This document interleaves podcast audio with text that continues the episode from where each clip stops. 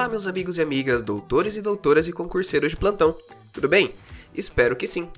Nesse episódio, vamos conversar sobre a vacatio lege quanto a antiga e a nova lei de licitações. Mas antes, não esqueçam de nos seguir, comentar e compartilhar com seus amigos o nosso podcast. E também nos acompanhem pelo Instagram, o arroba administrativo do e no meu perfil pessoal, o arroba. Pessoal, por que, que eu escolhi esse tema? É, apesar de eu ter conversado com vocês no último episódio, que a gente conversaria sobre a questão da conciliação, da mediação e da arbitragem, é, eu vejo que está surgindo muita dúvida no pessoal em relação à lei de licitações, em relação a essa existência de uma e de outra ao mesmo tempo. Então eu decidi passar esse episódio aqui para mostrar o que está acontecendo. Mas antes também eu queria pedir para vocês paciência nesse episódio, porque eu não estou com uma das melhores vozes hoje. É, sentindo que eu vou perder minha voz, então eu vou pedir que tenham paciência com essa minha voz um pouco mais baixa, tá bom? Mas prometo fazer de tudo para não deixar vocês dormirem. É seguinte, muito se, se questiona do fato de ainda existir a antiga lei de licitações, né, 8666.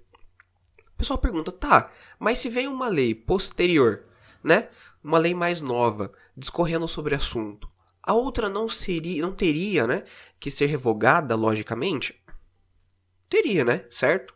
pelo que a gente entende pelas noções de direito, quando uma lei posterior, uma lei mais nova, discorrendo sobre aquele assunto, ela é promulgada, logicamente que a mais antiga, ela é revogada. Conforme o artigo, vamos só verificar aqui, deixa eu só abrir para vocês. Conforme o artigo 1 da Lei de Introdução às Normas do Direito Brasileiro, salvo disposição contrária, a lei começa a vigorar em todo o país 45 dias depois de oficialmente publicada. Então, o artigo 1 da LINDB traz a regra da vacatio legis. Quando não há disposição em contrário, a vacatio legis, ou seja, o início do, da produção dos efeitos daquela lei, começa 45 dias depois de oficialmente publicada. Quando abrimos a nova lei de licitações, a Lei 14.133, no seu artigo 194, ela é bem clara ao dizer que esta lei entra em vigor na data de sua publicação. Ou seja, a regra da vacatio legis da Lei de Introdução às Normas de Direito Brasileiro define no artigo 1 que a lei produzirá efeitos 45 dias depois de sua publicação. Aqui, a nova lei de licitações deixa bem claro a exceção. Ela deixa claro que ela começa o seu vigor na data de sua publicação. Então, logicamente, que ela produziu efeitos ali quando foi publicada. Tá, mas por que, que a antiga lei de licitações não foi revogada então? E aí que está a questão. E isso, qual que é o problema? É, por que, que gera essa confusão? Porque a explicação desse motivo está bem lá no final, no artigo 193, inciso 2. Então ela define que revogam-se a lei número 8.666 após decorridos dois anos da publicação oficial desta lei.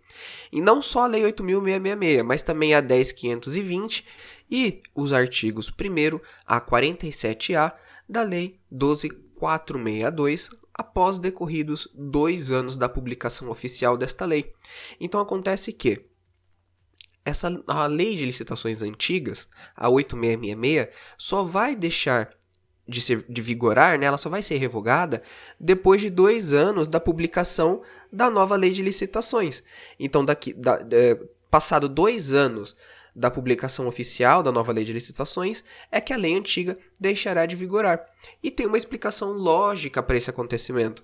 Estamos tratando de contratos com a administração pública, contratos que ainda estão acontecendo, que estão em fase de execução, que estão em fase de negociação, então não tem como fazer uma mudança tão abrupta no espaço de tempo tão curto. Então, do nada, é publicada a nova lei de licitações e corta-se a antiga, entendeu? Então, por isso que eles deram esses dois anos, para que essa adaptação fosse acontecendo com o tempo, entendeu?